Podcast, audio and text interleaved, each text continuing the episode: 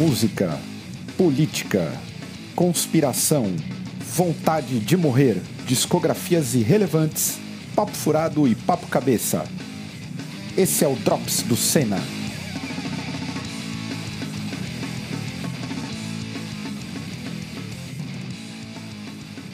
Gravou, todo mundo gravou, gravou, gravou. Então, fala galera, Drops de número 27 chegando na área. E eu já quero agradecer os apoiadores, que nessa semana foram poucos que aderiram ao apoio aqui na, na, na galera do, do Senna. E os, o, quem foi é o Fábio Forni, Bootlegs Malditos, Felipe Santos, Fábio Santos e Gabriel Nogueira. Muito obrigado a todos vocês aí. Fora a galera que de, de praxe das antigas que está sempre apoiando o canal aí, a comunidade em torno do Drops também. Já vou, antes de apresentar os camaradas que estão aqui, e a camarada, já vou dizer que você que está ouvindo esse podcast deve seguir a gente também nas redes sociais. Então, corre lá no Instagram, Facebook e Twitter e siga a gente para receber os nossos conteúdos. Lembrando que essa semana tem uma programação cheia, então teremos Shuffle, teremos o Biografias aí especialíssimo, especialíssimo mesmo, muita gente vai gostar, inclusive a galera que me critica para não colocar metal extremo, eu já quero desejar a morte a eles, e porque é uma banda de metal extremo, um tapa na cara aí dessa galera. E também tem um vlogão onde eu encarnarei o Neto. Me segura, porque esse vlogão desse mês aqui vai ser especialíssimo. Além de que no sábado anterior, agora aqui, ontem, tivemos um falatório muito legal aí, então quem não conferiu, confira o falatório. E agora que eu fiz essa breve introdução de dois minutos, já quero apresentar aqui o meu grande camarada Bruno. Olá, Bruno. Fala, Caio, beleza? Todo mundo que está acompanhando aí o Senna. Posso fazer aqui um momento, já que vocês têm apoiadores do Senna, eu tenho meus apoiadores por causa do Senna. Por favor. Momento Maguila aqui, né? que, cara, o Paulo, do nosso grande camarada da Macaxa, mandou para mim um café que estou tomando nesse momento, maravilhoso. E Ai, eu fiz um apelo aqui no Senna, pedindo que alguém me apoiasse, me presenteasse com a biografia da grande Andressa Urach, Cara, o Kaique Lima, ele me mandou os dois livros da Andressa. Eu vou, Ai, eu vou fazer um unboxing e vou mandar para vocês jogarem no canal do Telegram aí do, do Cena se vocês quiserem, porque fiquei emocionado em receber os dois livros da grande Andressa Urach, a maior marqueteira desse país e pioneira do Dark, dark Wave Gospel, né? É, é uma grande pessoa, grande figura. Lembrando aí, o Bruno, além de tocar comigo no Desalmado, também está na Red Flow aí, sempre produzindo muito conteúdo, o rei das lives aí nessa pandemia. E já vou aqui agora apresentar a nossa ilustre amiga e companheira, camarada, Sirlene, além de apoiadora, tá no Blasfêmia. Olá, Sirlene. Salve! Nunca achei que esse dia ia chegar. É, tá vendo? Valeu. É, pois é. Tamo, tamo aí. Aqui, tamo aqui. Vai ser rotineiro, hein? Vai oh. ser rotineiro. Já, é, então, já devo dizer aqui, esclarecer até aos amigos e amigas que ou, ouvem o, o, Drops. O Estevão vai aparecer menos porque ele está cansado. Até um abraço, Estevão. Eu tô tendo que fazer agora um monte de coisa aqui, as partes dele. O Estevão tá um pouco cansado da internet, com toda a razão, tirou algumas férias para ele aí. Então, teremos menos Estevão e eu vou tentar manter essa bagaça até adoecer. Aí o Estevão assume. E antes de mais nada, posso só dar um recado? Pode, claro. Bom, neste momento que vai ao ar o programa, é seu aniversário, né? Ah, caramba, Sirlene, já estragou tudo. fala, manda.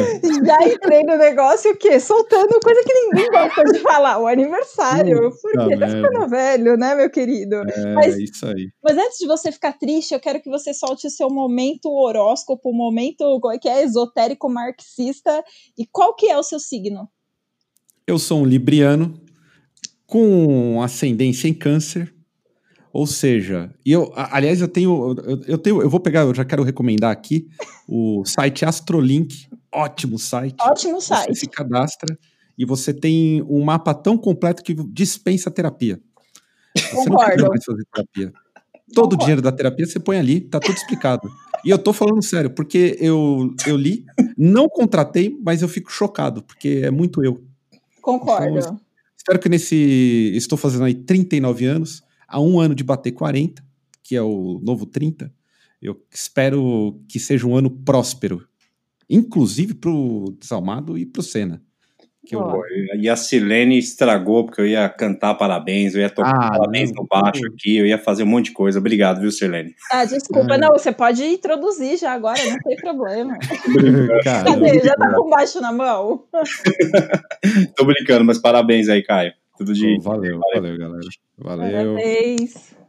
Tecnicamente é um dia a menos na vida, um ano a menos, e eu não. Eu, eu, eu não, eu até. Lembra, Bruno? Eu, eu comemorava, fazia churrascos mil, fazia Sim. questão. Nos últimos três anos eu faço a menor questão.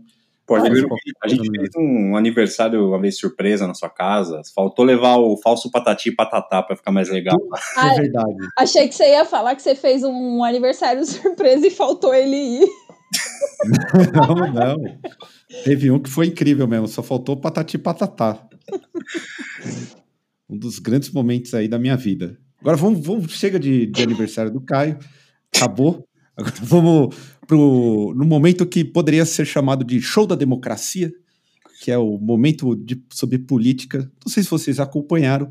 O Exército Brasileiro gastou 6 milhões num exercício militar na Amazônia. E aí, gente, tem, tem, tem dedo dos Estados Unidos aí ou não? Eu acho que só tem dedo dos Estados Unidos quando a gente fala em qualquer exercício que é feito aí, né, do, do, exército, por exemplo. Mas com certeza tem, né, cara? Eu acho que é, é mais uma, um grande exemplo de submissão e de alinhamento total, né, do, do, do governo aí do, do Jair aos Estados Unidos, né? E, e, essa semana, além de tudo, eu vou só sair um pouquinho do assunto. Eu fiquei impressionado que eu vi que tem um outdoor do Trump em algumas cidades aqui do Brasil, cara. Ah. A gente conseguiu ser tão ridículo que tem outdoor do Trump, assim, escrito em inglês e com a tradução embaixo. Então, esse alinhamento automático aí do, do, do Bolsonaro e dos Estados, aos Estados Unidos, uma coisa que já infectou o brasileiro mais que o próprio coronavírus, assim, saca? Tipo, é muito, é um absurdo o que, tá, está acontecendo. E aí, quando você imagina que gastou 6 milhões para fazer essa. É, basicamente foi uma simulação de guerra contra a Venezuela, né? É isso. Sim. É. é isso, né? Então, é. pô, com certeza, assim, já teve o Mike Pompeo que estava aqui no, no, no, Brasil e que esteve na Colômbia há pouco tempo também. Então, nada é por acaso, né, gente? Pois é. é. E aí, Sir, como é. que você vê essa situação aí? É, mais uma, é, foi tudo que o Bruno falou, né? Mais uma tentativa, tentativa não, né? Mais um alinhamento de que nós somos o quintal dos Estados Unidos, né? Vão vir com a desculpinha de que vai intermediar o conflito com a ditadura da Venezuela, segundo eles, com certeza, e que vão abrigar os refugiados venezuelanos, mas na verdade é papo furado, né, velho? Papo furado para ajudar a invadir o país e infringir a democracia alheia da nossa grande pátria. É, eu tava, acompanhei bem por cima, inclusive o, o Mike Pompeo, como o Bruno disse, já tinha vindo aqui, ele ele está coordenando algumas ações, né? Tanto com o Brasil quanto com Colômbia, e vamos aguardar os próximos capítulos aí frente à Venezuela, que, que continua resistindo a, a duras penas. Fala aí, Bruno. Não, eu acho uma coisa interessante quando a gente fala aí dessa do Mike Pompeo, quando você, você tem um, né, uma visita diplomática ao país, geralmente você vai para a capital do país, né, onde fica a sede do governo. E ele obviamente que ele já foi é, estrategicamente para a fronteira, né? Para poder coordenar essas questões aí que estão fazendo contra a, a, Venezuela, né? ainda não vi, não, não vi essa semana o Twitter da, da Vera Magalhães para ver o que, que, ela falou a respeito, né? Porque ela é a pessoa que mais fala de Venezuela no Brasil, é. né? É. Mas é um absurdo, é um absurdo, cara. Como a gente está alinhado assim automaticamente a esse governo neofascista do, do Trump. E, E só para completar aí que o Bruno falou que em algumas cidades já existe o outdoor do Trump, é, para falar de mais um palhaço que é alinhado aos Estados Unidos e todo esse governo, vocês viram a loucura das pessoas para entrar na loja da Avan? É verdade, né? Eu vi isso aí, que loucura. Cara, que loucura aquilo, velho. É, é Mas sabe que uma, uma coisa curiosa, Cira, quando teve a inauguração da Avan aqui por São José dos Campos, é, teve uma loucura semelhante. Eu não sei o que que. Óbvio, né? Em cidades é, menores, não em grandes capitais, eu acho que. É, será que é o, o, fator parecer com a Casa Branca dos Estados Unidos, essa estética? Cara, eu tenho certeza. Essa, essa parada. Porque ninguém compra nada. Eu aposto que ninguém compra nada. Entra lá e não compra nada. Agora, acho. Agora, eu acho. Vocês acompanharam também que essa semana, se eu não estou enganado, saiu basicamente um action figure do velho da van, né? Saiu o é. boneco Puta merda. do velho da van. e, e tem, uma, tem uma manchete, cara, que eu não vou lembrar onde eu vi, depois dou uma, uma caçada aqui, que era tipo assim: boneco do velho da van assustou crianças e é usado de espantalho, sabe?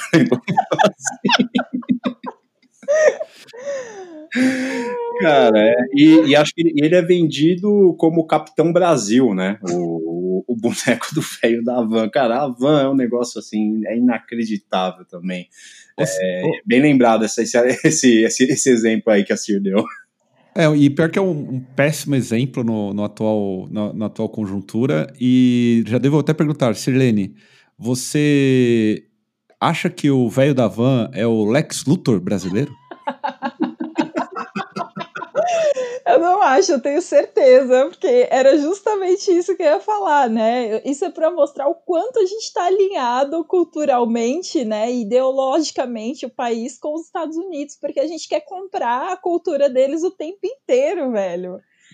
É. Mano, é absurdo. Depois do charada brasileiro, a gente tem o Lex Luthor brasileiro, né? Agora vamos imaginar, hipoteticamente, o charada brasileiro no, na figura de supla enfrentando o velho da van. Num filme que deveria ter a Angélica como a mocinha, mesmo a Angélica velha, tem que ser a Angélica, e a Maísa também chegando aí para fazer uma frente. Seria daria um bom filme? Charada brasileiro contra o Lex Luthor brasileiro? Nossa, eu torço pra briga aí nesse caso. é verdade. Seria maravilhoso. E seria legal ter a trilha sonora da Angélica, porque ela tem um cover de, de Cranberries, não sei se vocês lembram. Que... Nossa, sim! Não, é, uma, é uma versão. Aquela é mais fácil, é mais fácil. É verdade. Olha, aproveitando, a gente ainda está em política, não está entrando em, em, em, em, nada aleatório, mas eu tenho que. Vocês citaram, eu citei a Angélica, mas eu lembrei que teve uma treta essa semana entre Angélica e Mara Maravilha. a Mara falando mal da Angélica. Falando que ela não é do clubinho. O clube da Mara é a, a Xuxa e a Eliana. Só as loiras.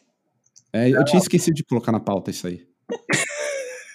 Cara, mas eu, eu, essa daí, essa daí eu, eu perdi, mas eu vi que a Mara ela, ela deu uma, uma, uma desabafada assim, né? Tipo, eu não vi, eu não vi, eu não vi com muito com muitos detalhes, mas eu vi que ela deu uma desabafada porque saiu, teve uma acho que um post, um tweet ou alguma coisa no Instagram que estavam as três loiras, né? A Angélica, a Eliana e a, e a Xuxa, né? E aí a Mara se sentiu também meio, meio de fora do clubinho, né?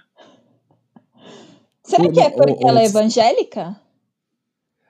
Talvez, talvez. Mas também que é nessa galera aí, convenhamos, né? A Xuxa tem pacto com o demônio.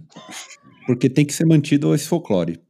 A, a Mara se converteu a, as igrejas neopentecostais. A Eliana é católica. Deve estar tá agora, nesse momento, aqui em Aparecida, numa visita padroeira. E. E a Angélica é casada com o Luciano Huck, que já resume tudo, né? É. É, ela é namastê. Entre as quatro, quem é a melhor? Olhando pela perspectiva religiosa. A Xuxa, porque ela é satanista. Ah, então. Ela é. vem, não é ela? Vendeu então é válido. E porque ela andava pelada nos programas infantis. Ah, mas a Mara também tem um clipe, hein? Nossa, o clipe da sensualidade, que ela arranca a jaqueta, né? É, tem essa época. Acho que só a Eliana e a. E a. a pô, fugiu o nome. Angélica. Caramba. E a Angélica, que era mais de boa, né? É. Que não, não sensualizavam. Angélica Agora, era, a Mari. Era taxista na época, Angélica, né? É, ela era de boa. Agora, a, a Mari e a Xuxa. É, já, a Xuxa nem se fala, né? É. A Xuxa era era, atriz levava pornô. a sério. É, atri, é, atriz pornô, como diria o, o Merval. Essa aí era, levava a sério. Mas vamos voltar aqui para política. tá bom. Aproveitar que a gente tá falando de, de nudez, mas partes íntimas. Vocês acompanharam aí o senador que foi detido com 30 mil reais na cueca. Sir, na moral, você conseguia levar 30 mil na carcinha? Não, não cabe. Você viu o Neto? Mil. Você viu o Neto falando? O Neto tava puto falando que, mano, não cabe 30 pau dentro da cueca, bicho. Não tem como, mano. Como que o desgraçado do, do, do Chico Rodrigues, belo nome, consegue colocar 30 mil e ser pego? 30 mil. Mano, eu já não. ia até faz, levantar a pergunta. Na cueca de quem tem mais dinheiro? dos caras do Clube das Mulheres nos anos 90. Olha aí. É. Ou desse tiozão? ah, desse tiozão, hein? Esse tiozão aí ralou, ralou tudo. Mas, ó, eu acho que nesse caso do Chico Rodrigues, ele conseguiu atualizar as definições de dinheiro sujo, né? Porque eu não sei se vocês viram, mas acho que tem, não sei se é num relatório da, da, da, da Polícia Federal ou é na, numa, numa matéria que a galera encontrou fezes no dinheiro. Saca? É sério? Que é, tá, tá, tipo descrito isso, acho que eu vi numa matéria, é, é, não sei se foi no relatório ou se foi o jornalista que colocou isso, mas que tinha fezes no dinheiro, porque eu acho que o que aconteceu foi o seguinte, os caras invadiram a, a casa dele, né, e o cara lá tava com um monte de dinheiro, porque assim, 30 mil foi o que ele tem, conseguiu enfiar no rabo, né, porque tinha mais 70 mil que ficou, que ficou de fora. Então acho que no desespero ele falou, mano, o que, que eu faço com esse dinheiro aqui? Ah, foi lá e enfiou no rabo. Caramba, cara, 100, 30 mil. Aí tem aquela zoeira, né? Que o STF vai precisar lavar bastante dinheiro agora. É, é, vai. Vai, vai. É. E tem mais uma zoeira, né? Tipo, o bolso falou pra ele: vai levar o dinheiro lá no TCU. É. É, isso aí rendeu ótimas, ótimas piadas aí no, no, nesse contexto. Isso porque o governo, porque o no, no queridíssimo Biroliro disse que a Lava Jato tinha acabado porque acabou a corrupção. Pois é, né?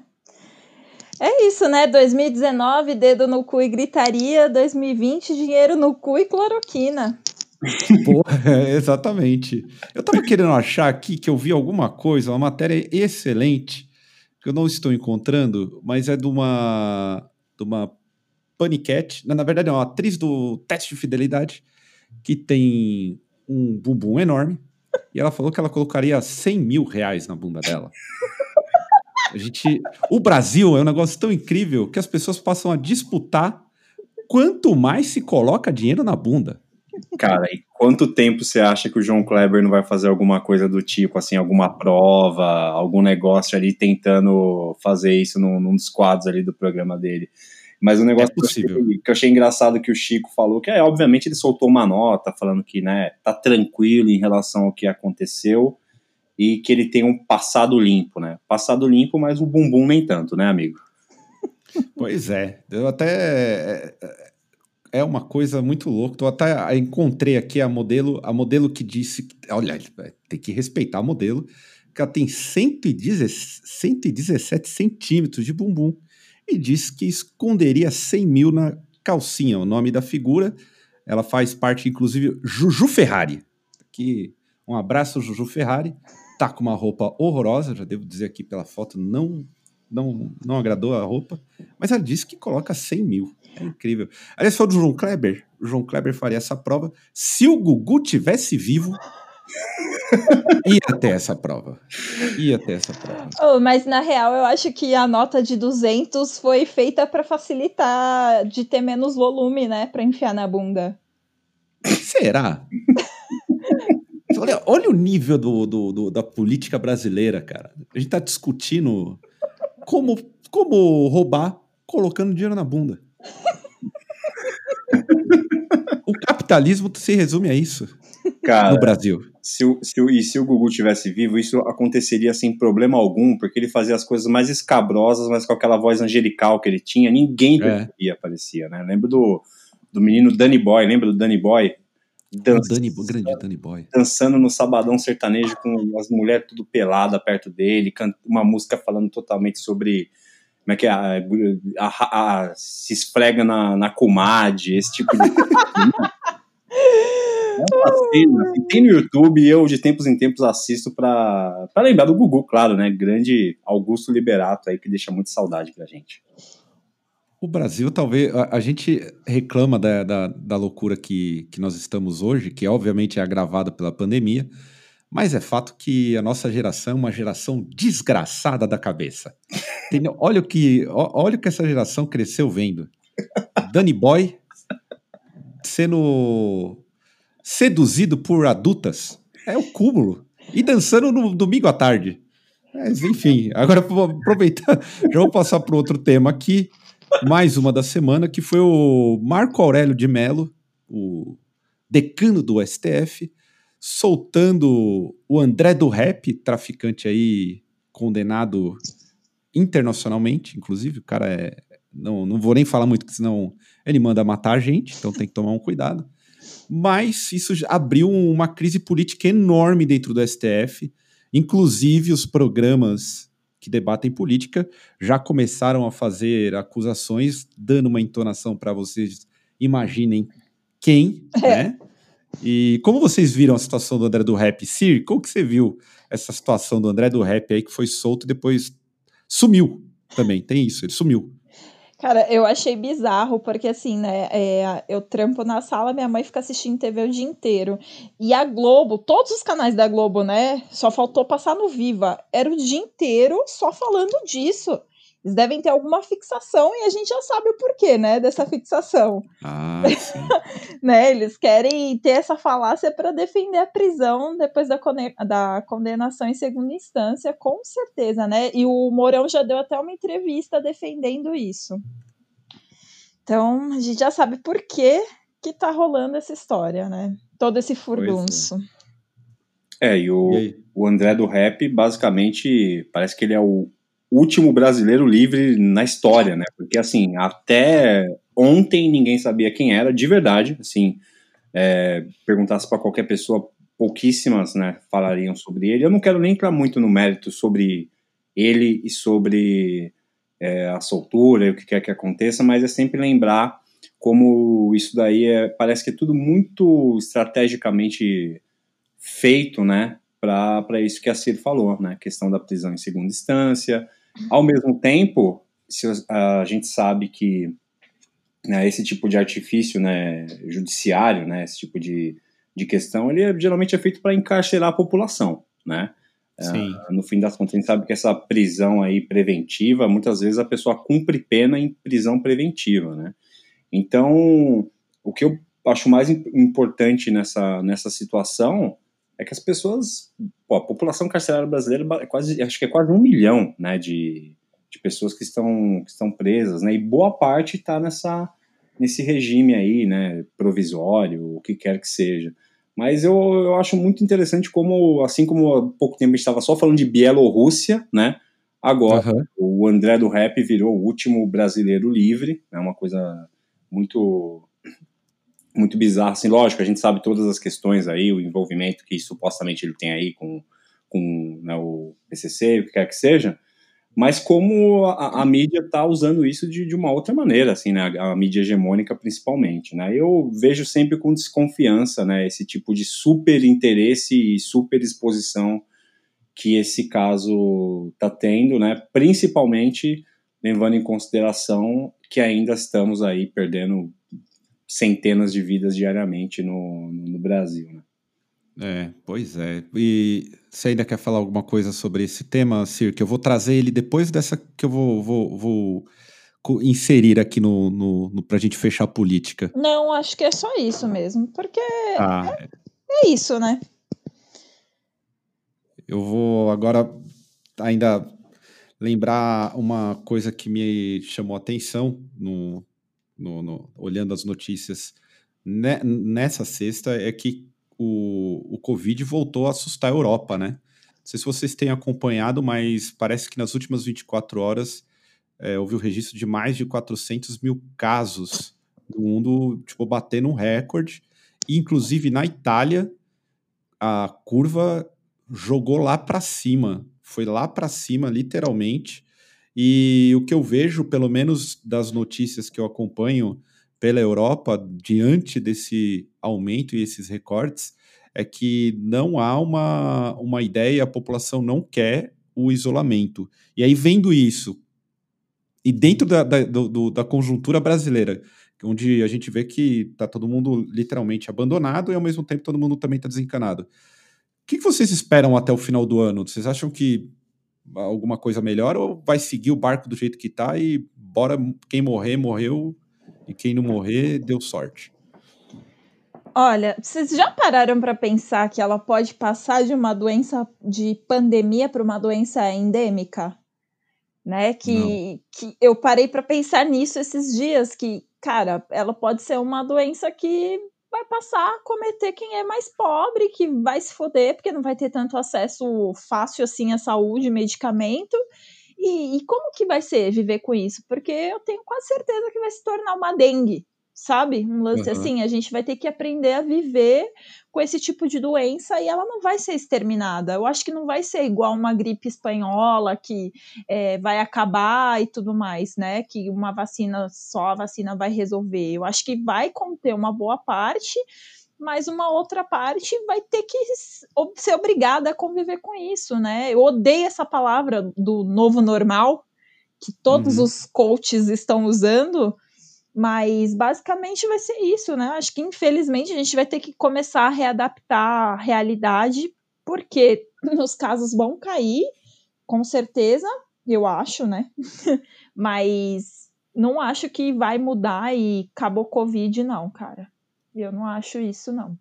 É, aqui no, aqui no meu bairro, diferentemente, ou seja, acabou Covid. Né? Assim, eu ontem fui, fui comprar, comprar água e, assim, basicamente acabou é, aqui no meu bairro. Eu não tenho, respondendo a pergunta do Caio, esperança, assim, não sou muito otimista em relação a, a Covid aqui no, no Brasil, principalmente por conta desse, desse, desse falso platô que falaram, né? Então ele criou uma sensação de normalidade, né? Como se as coisas já estão tranquilas, está normal, a gente já sabe o que é esse novo normal, a gente já sabe como conviver.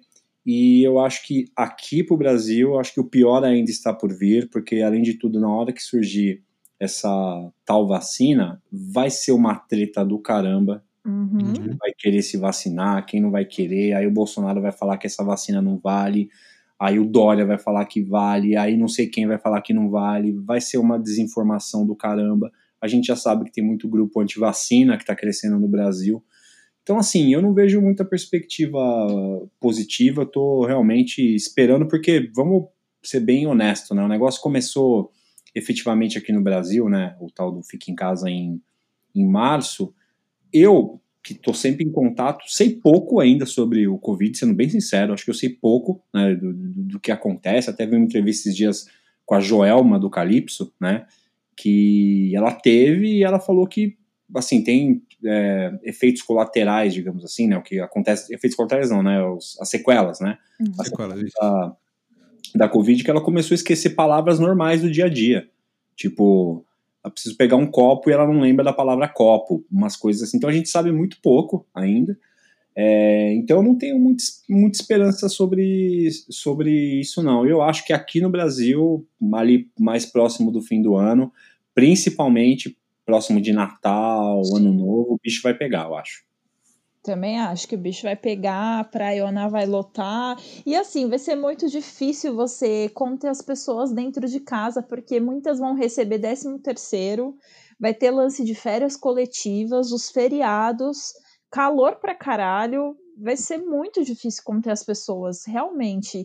Eu acho que só dá para esperar o pior, sinceramente. É, também tô nessa. Eu compartilho da, da, da, do sentimento de ambos. Eu só fiquei feliz essa semana, porque no lugar onde eu estou trabalhando atualmente, eu estou de home office, e eles disseram que só volta quando tiver vacina. Então isso me agradou muito. Apesar de assim, né? Me, me agradou pelo fato de eu não ter que fazer um trajeto, porque a real é que eu tô, como vocês também, a gente tá em casa direto, e mentalmente eu já tô saturado, devo dizer, insistir nisso aí o bicho já pegou pro meu lado e eu entendo quando as pessoas falam que não querem, do tipo, não aguentam mais ficar em casa. Super entendo, do tipo, é.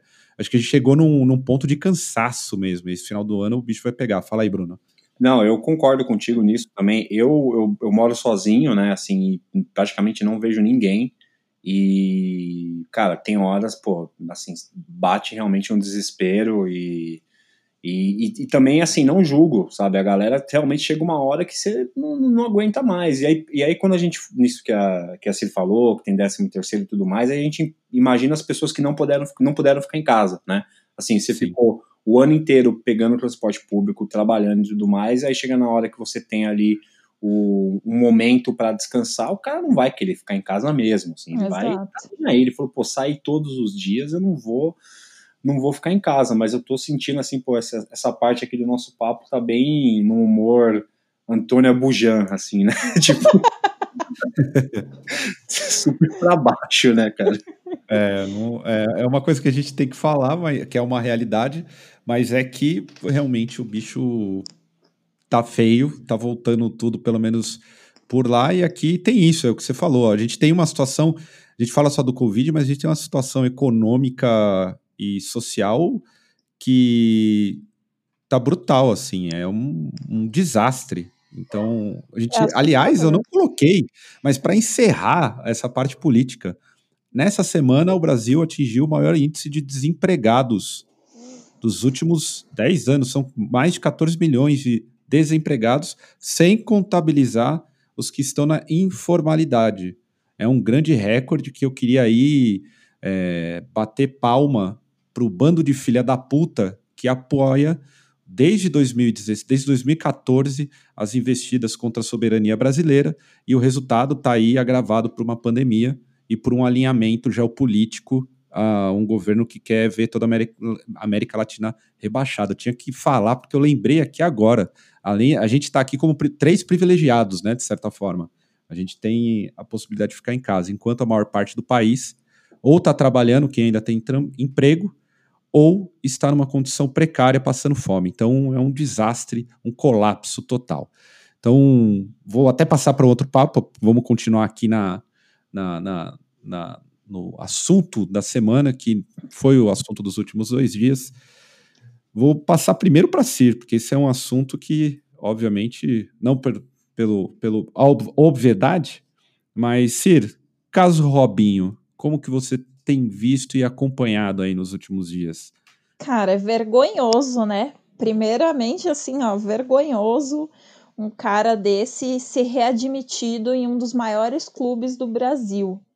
Primeiro que esse cara tinha que estar tá lá cumprindo a pena dele, né? Não que eu seja punitivista, mas bom, o cara foi pego e não tem essa. Ele tinha que estar tá lá cumprindo a pena dele na Itália. Segundo lugar, é, cara, vergonhoso cada vez mais ver gente apoiando um clube deste tamanho que movimenta tanta grana apoiando um verme desse, porque para mim não tem outra conversa. É um verme, é um lixo e, e é isso, sabe? O importante é que agora a gente viu, né, que esse caso teve tantas mil atualizações que agora o contrato foi rescindido, né, uma coisa do tipo. Mas é Sim. é isso, é vergonhoso um dos clubes mais importantes aceitar esse tipo de postura, né? A gente vê a Carol Solberg sendo punida porque mandou um fora Bolsonaro, sofreu uhum. censura, mas o cara é estuprador e tudo bem, vamos passar um pano na cabeça dele que tá tudo certo, né? é vergonhoso. Por isso que eu gostei do que o Casão falou. Vocês viram o Casão bravo, gente? Ele quase chorou, meu. É, eu vi. A fala dele foi boa. Adorei o Casão, mandou muito. Eu vi o Casão pistola e sempre o glorioso Caio Ribeiro dando aquela passada de pano de sempre, né? Ele deu uma, uma passada de pano famoso. Vamos, vamos esperar, não dá para saber ainda, tudo mais. Acho que a Ciro já falou bastante sobre, sobre essa questão, mas eu, o que eu quero ressaltar é a postura do próprio jogador, né? Do, do, do Robinho, né? Ele tem, é, foi feita uma entrevista aí no.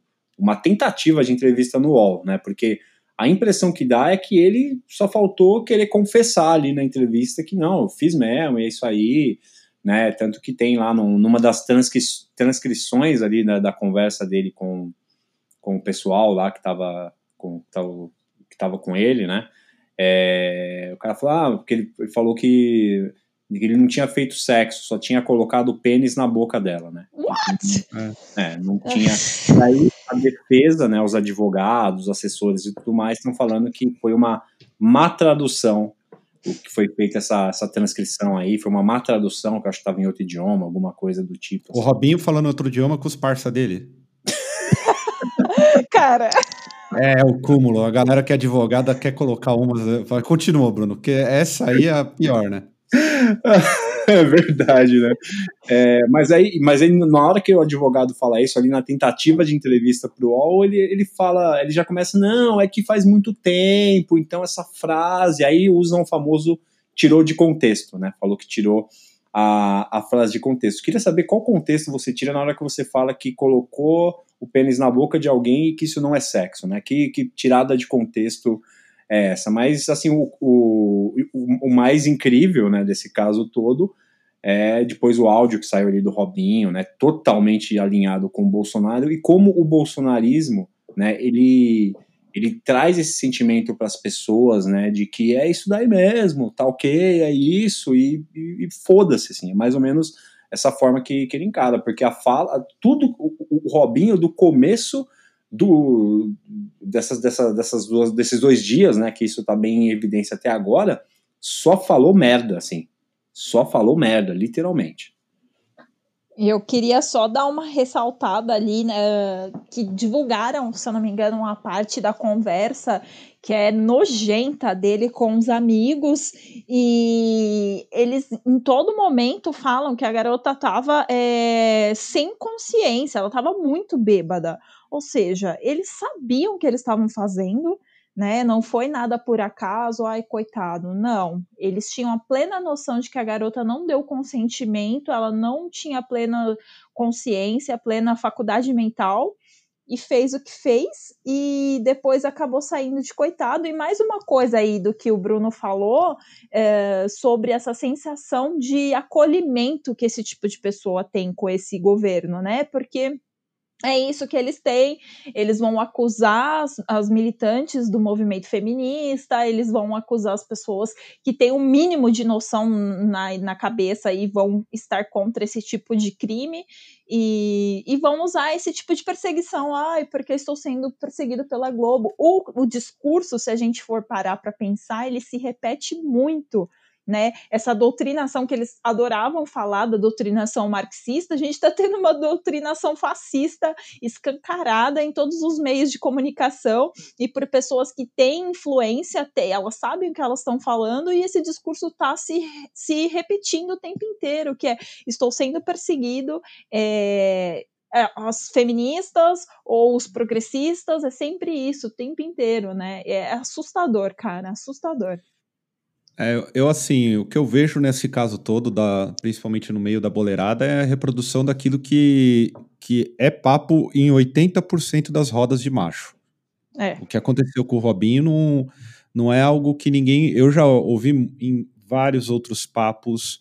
É, óbvio que não, não estou dizendo no, no, caso específico, no acontecimento específico é, do, do, do, do estupro que ele fez, mas esse papo de aceitação e de colocar a mulher numa, numa, numa posição de, digamos assim, de romantização da, da, da, violência contra a mulher, inclusive da violência sexual, é muito comum dentro da macharada. Do tipo, quando eu jogava futebol era assim, Eu, inclusive, saí de vários grupos de futebol a partir de 2013, que foi quando a gente teve, digamos assim, o racha, né? De, uhum. de polarização em termos, geral, em termos gerais, porque eu comecei a contestar muitas situações e que me desagradavam e muito.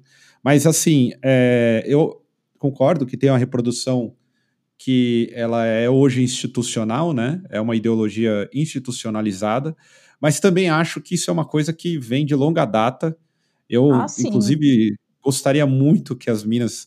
É, óbvio que a gente está falando aqui de um grupo muito pequeno de mulheres que fariam isso, que as mulheres estivessem, estivessem relativamente protegidas, soubessem algum tipo de luta ou coisa do tipo, para inclusive dar um pau nesses camaradas, porque além, além disso, essa semana aqui subiu aquele vídeo, que é um vídeo antigo, de um cara agredindo uma mina na rua, namorada, né? Então, assim, é, a gente tem um problema é, de violência contra a mulher que é. Eu não diria, não dá nem pra gente falar, falar que é diário, né? É, não é uma questão diária, é uma questão de. É, não, se, der, se dá pra gente especificar, a cada. É uma questão permanente, eu é diria. É, é permanente, é, é, é parte do cotidiano. É, faz parte do patriarcado, né? E o patriarca, patriarcado é um dos braços do capitalismo, um dos braços mais cruéis do capitalismo.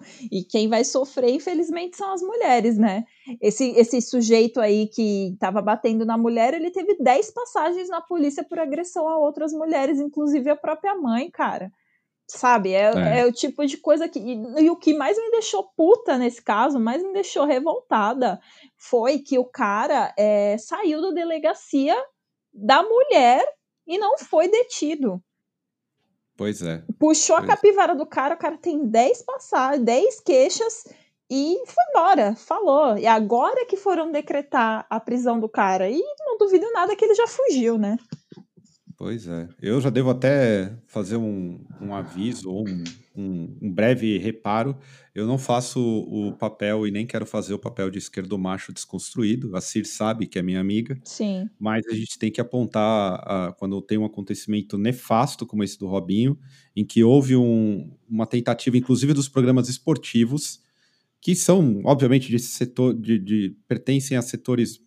O próprio programa do Neto não abordou que, essa questão do Robinho. Quando abordou, teve uma fala infeliz do, do Veloso, falando. Aí eu vou mostrar a contradição do, do assunto anterior que a gente estava falando relacionado ao, ao André do Rap. O Veloso falou o seguinte: olha, não foi é, feito, não foi julgado em todas as instâncias na Itália. Ele ainda está em julgamento, mesmo já condenado. E aí uma das, fala, das falas do próprio Veloso foi: é curioso que aqui no Brasil tem gente que cometeu crimes piores que estão em liberdades em liberdade mesmo após o julgamento em segunda instância. Então a gente já entendeu o recado do Veloso. Eu queria mandar, inclusive, um belo vai tomar no seu cu Veloso, óbvio que ele não vai ouvir, é vergonhoso que o Veloso falou, mas tem esse paralelo que a Cir trouxe, que é a questão é, justamente do pessoal que é alinhado a esse discurso, que é parte da boleirada, é parte da macharada. E, e, homem que se opõe a, a algumas falas no, no, nosso meio, e o Bruno faz parte desse meio, olha, eh, tem que aguentar um, muito ainda. A galera não pega bem, não. Principalmente as camadas mais populares, assim. Ela pega mal. Posso fazer uma última colocação sobre isso, não querendo militar muito, Sim, mas mulheres aprendam autodefesa, tá? Quem tiver a possibilidade, os homens que têm conhecimento de autodefesa e estão querem ajudar as mulheres, além de apontar erros dos outros caras que são amigos, que estão próximos. Isso é muito importante, né? Eu acho que o homem também tem que ser um aliado na luta feminista, sim, não protagonista, né? Mas ele tem que ser um, um aliado. Então, ajudem outras mulheres, ajudem as mulheres é, na questão de defesa pessoal, se vocês sabem, passem para elas conhecimentos do tipo, porque isso é muito importante. É, pois é, quer dizer mais algo sobre esse tema, Bruno?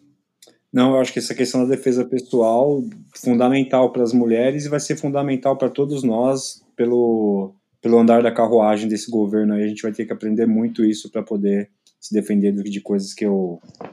Como eu disse, mas momento Antônio Abujanra, né? Não estou muito com o caminho que a gente está andando, não.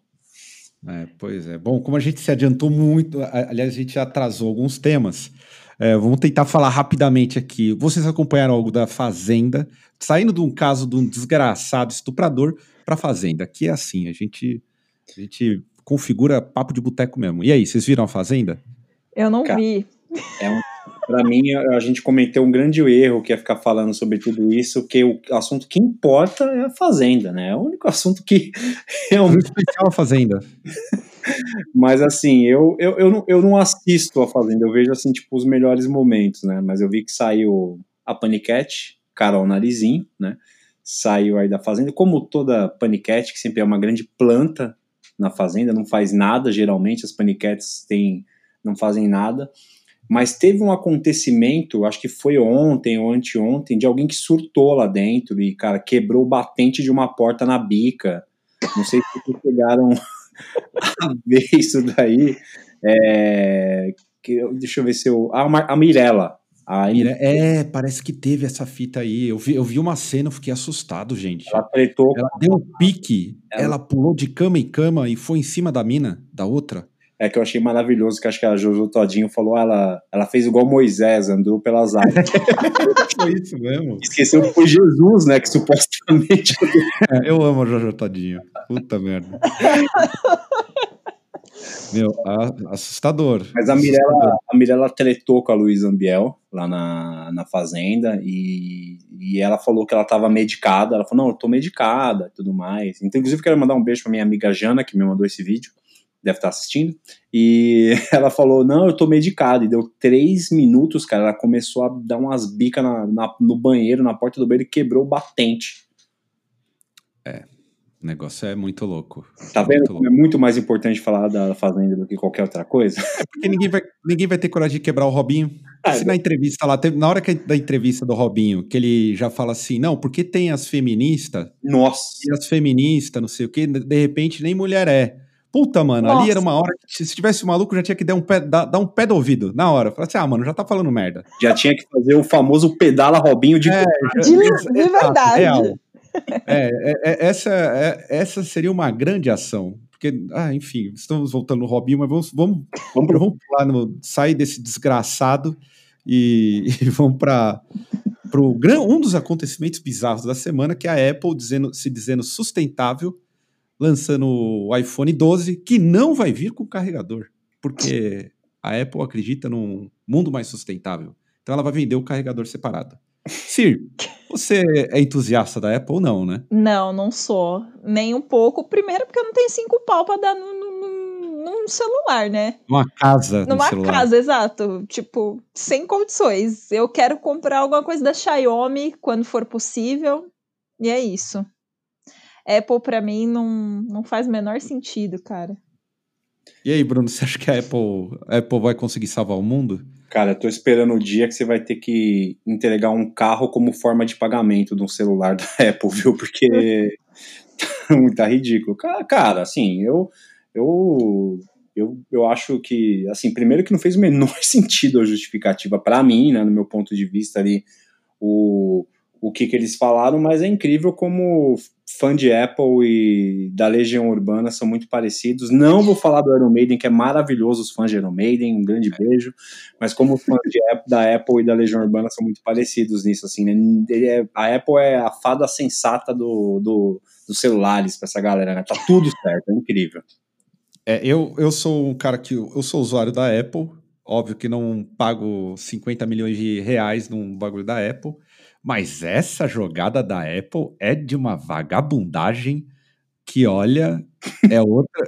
Se tivesse, eu sou a favor, no dia que eu for presidente, de ter uma milícia montada para bater em determinadas pessoas depois de uma, fala, uma, alguma falação de merda. Do tipo, o cara da. O, o CEO da, da Apple vai lá e solta essa, alguém espera ele num belo corredor polonês, na hora que ele passar, é um salve de toalhadas com, com sabonete e tá tudo bem. Filma, vai para um programa de zap qualquer e tá tudo bem. Pelo menos você consegue descontar a raiva de geral ou ler um anúncio desse que é um absurdo. Achar que o mundo vai se tornar mais sustentável porque não vem um carregador junto. Que se a gente olhar o lastro da construção do celular, a quantidade de países aí que. É essas grandes empresas aliciam politicamente e, e, e, fazem com que minério seja mais barato e por aí vai, é, a gente vai ficar aqui três horas, todo mundo vai ficar chorando na rampa, vai largar o celular e vai virar hippie, se a gente começar a falar. É. Então, é complicado. Vamos para a parte musical agora, chega de Apple. E vamos pro. A, a Sir, você apresentou um mashup incrível aí. Smashing Pumpkins e Jay-Z. A combinação do indie com o rap é sempre sucesso? Olha, depende do caso, né? Nesse caso eu achei legal porque o Jay-Z é meio chato e o Billy Corgan também. Mas musicalmente os dois são legais e ficou muito bom, velho. Eu gostei, achei massa. Achei interessante. É tipo matemática, né? Menos é menos, dá mais, né? os dois são muito chatos, mas eu sou um grande fã dos dois, assim. Eu escutei, achei, achei que ficou, achei que ficou bem legal. Eu sou muito entusiasta desses mashups aí. Teve o do qual que teve esses dias? Foi do Angra com a Pablo Vittar, não foi? Nossa, sensacional. Foi, verdade. verdade. A gente já tinha cantado a bola aqui, hein? Que a Pablo Vittar era uma metaleira do caralho. É. Ela é metaleira, né? E, assim, eu gosto dos mashups de new metal com forró ou brega. Eu sou fã. São os melhores, os melhores mashups que existem. Também, é, é, também sou fã. Eu, é, esse caso, o, o, o, Billy Corgan, eu fiquei só. Ele só retornou às atividades porque teve aquele. saltou os olhos pelo Brasil que deu certo. Aquele vídeo do Smashing Pumpkins no programa livre, né? Cara, deixa eu contar uma história que eu tava nesse dia no programa livre, assim, tipo, porque eu era, eu sou SBTista, né? Então, eu fui muito programa livre, tipo, vi Alanis Morissette, vi, é, vi o Smashing Pumpkins nesse dia, fui no show da turnê do, do, do Avador na época, mas eu não lembrava de tudo isso. Eu lembro que teve o Ronaldinho que apareceu lá, mas quem, inclusive, é bem legal esse vídeo, quem puder assistir do, do Brasil que deu certo, que é a passagem do Billy Corgan. Sensacional. É, programa livre sendo um grande arrombado, né? Verdade. É um mala, é, ele é um mala, é um tremendo mala. Na época tava muito em alta também, né? Smashing Pumpkins estava. A MTV colocava Smashing Pumpkins goela abaixo. E olha que eu gosto de Smashing Pumpkins, mas aquela época era chato. Não, eu, eu, eu gosto, assim, é uma banda que eu sempre curti, continuo escutando, tem disco novo aí que saiu e tudo mais. Só que assim, isso não tira o fato do Billy Corgan sempre ter sido um cara muito chato, assim, muito muito mala mesmo, porque ele tem esse lance, né, de ser o gênio e sei lá o quê.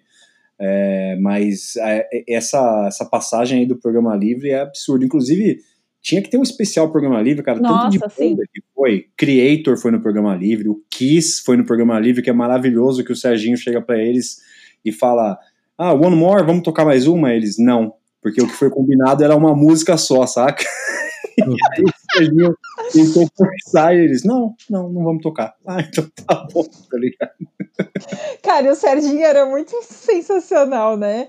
Ele sabia, ele sabia conduzir muito bem o programa, saía das saias justas e tudo mais. Essa mesma do Billy Corgan, mano, esse vídeo mostra eles fazendo o Billy Corgan ficar com a cara de salame, né?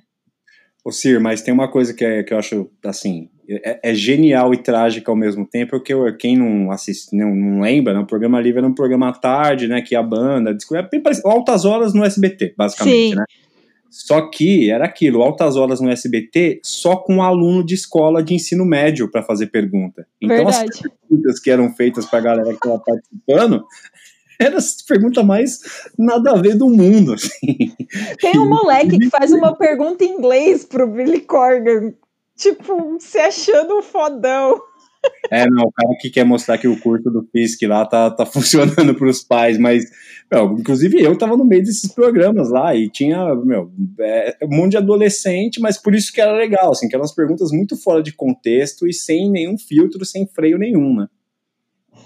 É. Pois é, era um negócio muito louco, assim. Eu eu assistia bastante, mas não eu não era tão fã do Serginho Groisman. Ah, nem, hoje continuo vendo tanto. Cara, ah, eu achava legal. e era um dos poucos programas que levavam bandas para tocar ao vivo, né? A galera que tava rolando na época, então assistia muito por isso, assim, tipo, tinha artistas de tudo que é, sei lá, Bon Jovi foi no, no programa livre e, e sei lá, um monte de banda de metal tocou, né? Até no começo, antes de ser programa livre, né? A banda que não pode falar o nome se apresentou várias vezes também lá quando era matéria-prima né, na TV Cultura. Então Nossa, ele sempre abriu espaço para a banda tocar ao vivo. Isso, isso eu achava muito legal, assim. Ele continua fazendo aí, só que na Globo, é outro esquema. E o programa, ao vivo, o programa livre era diário, né? É, pois é. Pois é, era diário, é verdade. E por falar em coisas diárias e dos anos 90, que nós estamos em, na década aqui de 20, em pleno século 21, mas os anos 90 está a mil. E saiu uma matéria interessantíssima, não tenho mais discos que amigos, sobre os 25 discos de estreia que estão entre os melhores da história. É... Qual que é o melhor disco de estreia para cada um de vocês aí? Depois eu vou falar alguns que tem aqui. Ó, daquela lista ou, ou pode ser fora Não, da lista? Primeiro pessoal, fora da lista. Para mim, ó, o primeiro é o Bad Brains, que eu acho sensacional, o Yellow Tape lá, o Minor Threat com o Out of Step. E brasileiro, o Cólera com Tente Mudar o Amanhã. Acho esses três aí sensacionais.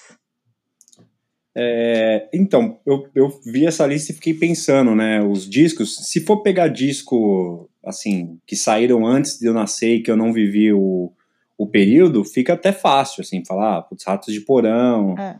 o primeiro do Black Sabbath, né?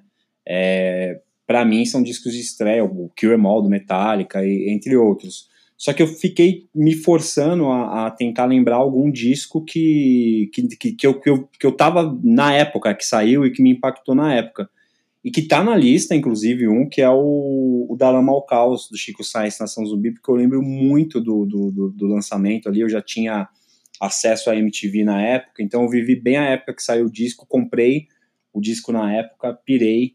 Antes disso, para mim, teve o o, o, o Holocausto Urbano do Racionais MCs, porque assim, na minha família sempre ouviu muito samba e um tio meu, que já é até falecido, o Adão, ele chegou com, o, esse, com essa com a fita do, do, do Holocausto Urbano, assim, tipo, tocou no meio de um churrasco, sabe? Caraca!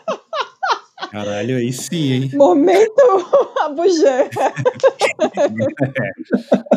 é isso que eu falo, faltou Abujan no churrasco, mas é porque sempre escutava muito, pô, Martinho da Vila e umas coisas tipo de, de moda de viola que meu avô gostava. E aí esse tio chegou, colocou a fita do Holocausto Urbano na época do lançamento e foi tipo climão, né? Assim, ficou todo mundo em choque.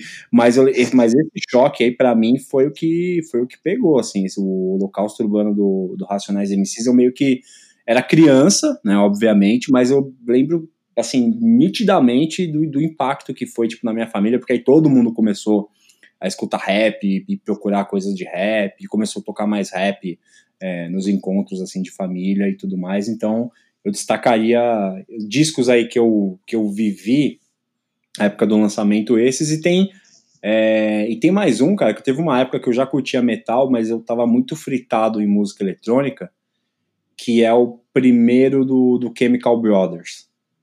Que é ah, é, verdade, hein? Que é, assim, aquela, a, a, a, dobradinha, que é o de 95 lá, o, o Exit Planet Dust e o Digger on Hole. Esses dois uhum. aí, cara, eu fiquei fritado na época que saiu, assim, e eu escuto, tipo, até hoje muito, então também me impactou pra caramba esses dois discos né, do, do Chemical Brothers. Eu acho que para mim o, o, o Da Lama ao Caos realmente é um, é um divisor de águas, assim, do tipo, porque é uma parada diferente, né? Para quem vem do metal, é.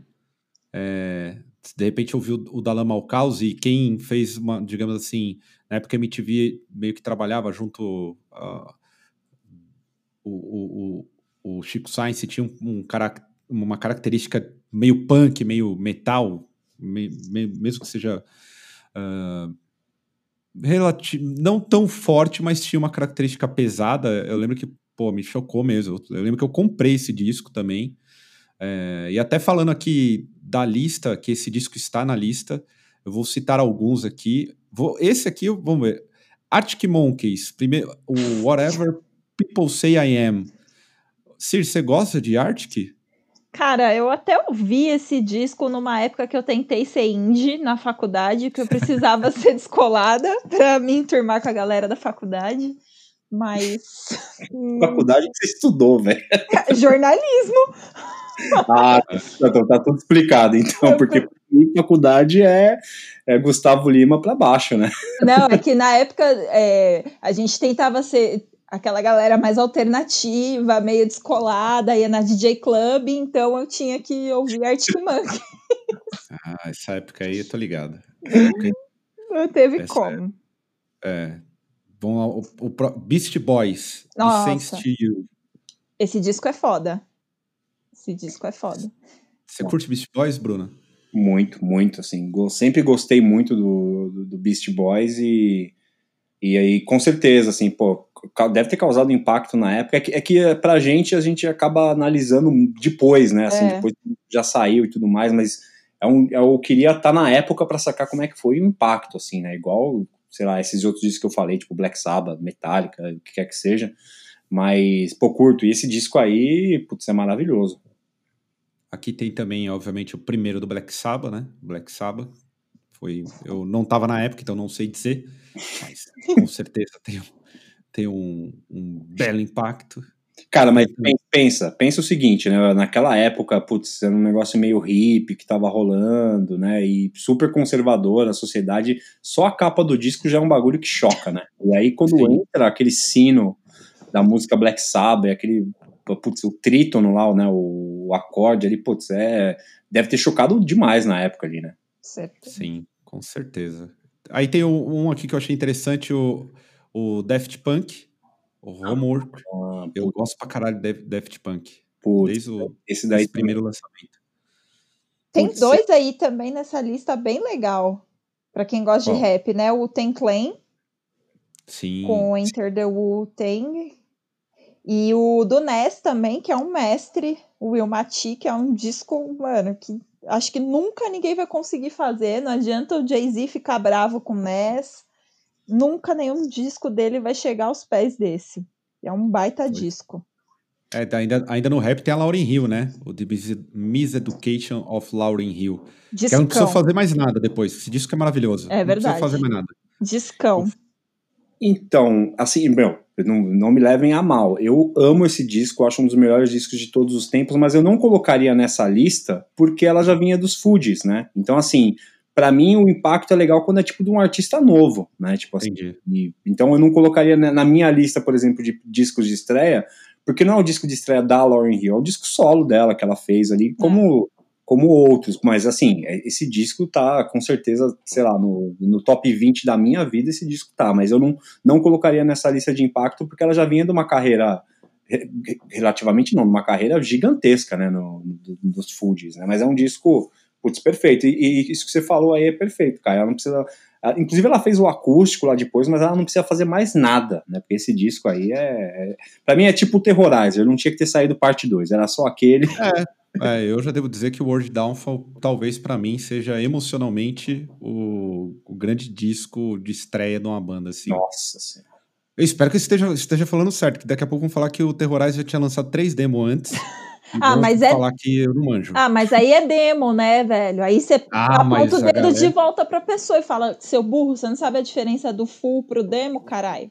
É, capaz a galera falar. Teve o, o Rage Against the Machine também. Esse foi impactante. Sim. Sim. Sim, muito. Foi muito impactante. Caralho, já vai fazer quase 30 anos isso. Surreal. Tô vendo. Tem o, o Nine Inch Nails com Pretty Hate Machine. Eu gosto demais de Nine Inch Nails. Muito. Eu não acho esse disco melhor, a melhor produção, mas tem três músicas ali que são incríveis. Mas eu acho que, falando, voltando ao tema, que é discos de impacto, cara, com certeza quando saiu impactou. Putz, eu também adoro Nine Inch Nails, assim, acho acho demais. E, mas com, e com certeza vai ter alguém, no, voltando ao negócio Terrorizer, que vai falar que teve uma demo, teve um, teve um ensaio na casa do tio dele que morava na Flórida e, e que foi gravado e que saiu antes. Isso sempre tem, mas pô, o Terrorizer, é, pra mim tinha que ter saído só aquele, assim, pra ser, tipo, pra ser a banda perfeita, tá ligado? Sair só aquele disco e não ter saído nunca mais nada. Mas esse daí do, do Night Nails também, putz, é espetacular.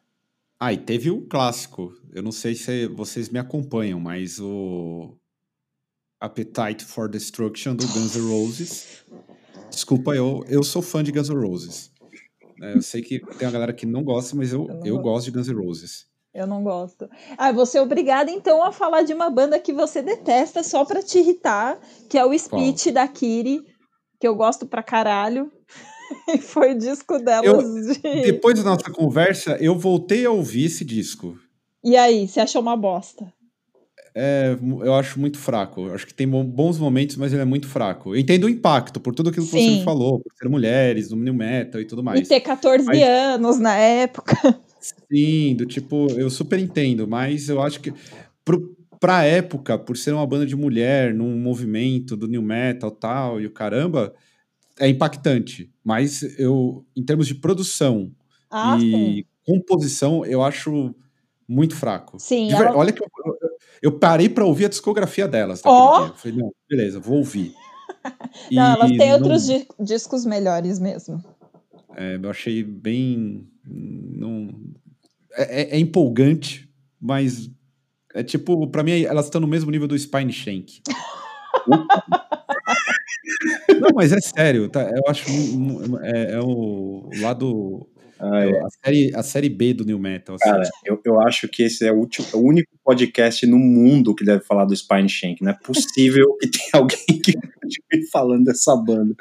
Mas sobre o Kiri, eu acho assim, é, deve, com certeza teve, teve um impacto, isso é, é incontestável, mas não entraria numa lista, por exemplo, porque o tema que eles colocaram lá é né, melhores discos de estreia da história. Então, é. assim, tá, tá, bem longe, mas o impacto, com certeza, teve, porque a gente conhece. Eu falei, só falei sobre Kiri ontem. Tava conversando com, com uma amiga, a gente falou sobre o Kiri ontem, por exemplo. Então, o impacto com certeza teve, mas eu tô com o Caio nessa né, em produção e tudo mais. É, é, é o Spine Shank mesmo. Bem, gente, estamos caminhando aí pro final, porque a gente nem percebeu, já estourou uma hora, deixamos alguns temas aqui de fora, porque senão ia ser uma hora e meia de programa, e aí já seria demais. A galera ia entrar em pânico. Queria saber aí, primeiro agradecer a participação de vocês, vocês estarão na mesa aqui. A gente vai começar a fazer um rodízio de integrantes aí que já estão no Cena, da galera que tiver disponibilidade. Então, Sirlene estará mais no Drops, Bruno estará mais no Drops, e eu com a minha voz horrorosa sempre aqui contribuindo com momentos de montanha russa, indo da alegria à página policial e partindo para alguma coisa mais séria também, falando sobre imperialismo e coisas mil. Bruno, considerações finais. Pô, obrigado aí, parabéns de novo. Deixem aí os parabéns para o Caio nos comentários aí. Espero que nesse momento que esteja passando o Drops você esteja muito bêbado e anestesiado desse, desse mundo muito louco. A gente deixou vários temas realmente que daria para falar, assim como passou rápido essa uma hora e pouco de programa, a semana passa voando. Putz, teve o caso lá do meu, só para dar uma ilustrar como é que a gente está vivendo num mundo louco, né? Assim, teve lá o aviário no Rio de Janeiro que a polícia estourou e que estavam misturando pombo com galeto, tava, mano. Puta. Esse é, não tem como fazer um resumão, mas pô, obrigado aí pelo convite, sempre que precisar Tamo junto e foi muito legal participar aqui com, com você e com a Cir. E já, já que você citou no começo, eu pedi pro pessoal, quem puder dar uma conferida lá no canal Red Flow, que eu tô sempre falando de muito de música e política lá também. Valeu demais. Isso aí. Cir, primeiro brigadão aí ter topado, já era pra você ter participado em outros. Antes você tava com vergonha, entrou pro Blasfêmia, já virou podcaster. Camarada Sirlene aí, podcaster. Brigadão por ter aceitado participar do Drops e que venha mais Drops, hein? Eu que agradeço, valeu todo mundo, ouçam Blasfêmia. Valeu, Zaço. É isso aí, gente.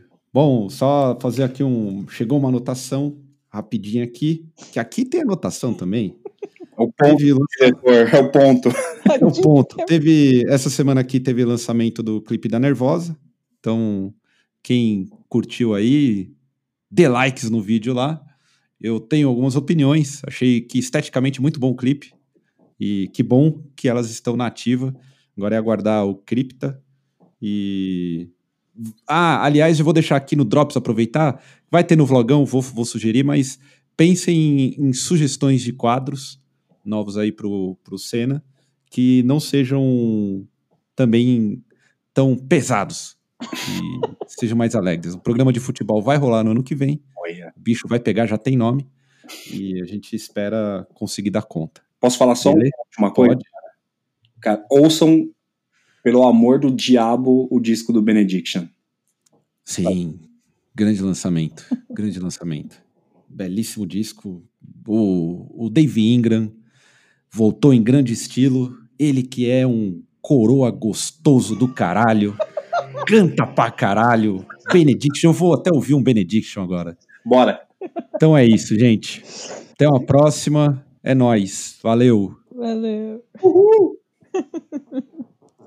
Peraí que eu já vou parar de gravar aqui. Uma hora e dez. É só dar um stop. É, então eu tive que pular dois, gente. Ah, Tipo, Gente, eu A falo gente- muito. Não, mas estava bom. O problema é que talvez no próximo que a gente fizer junto, a gente diminui o- a quantidade de papo. Diminui a De assunto. militância. Não, de- não nem, nem a militância o problema, acho que é os temas mesmo. é, foi, Mas foi bom, foi legal. Foi legal. legal. tem bastante tema. E aí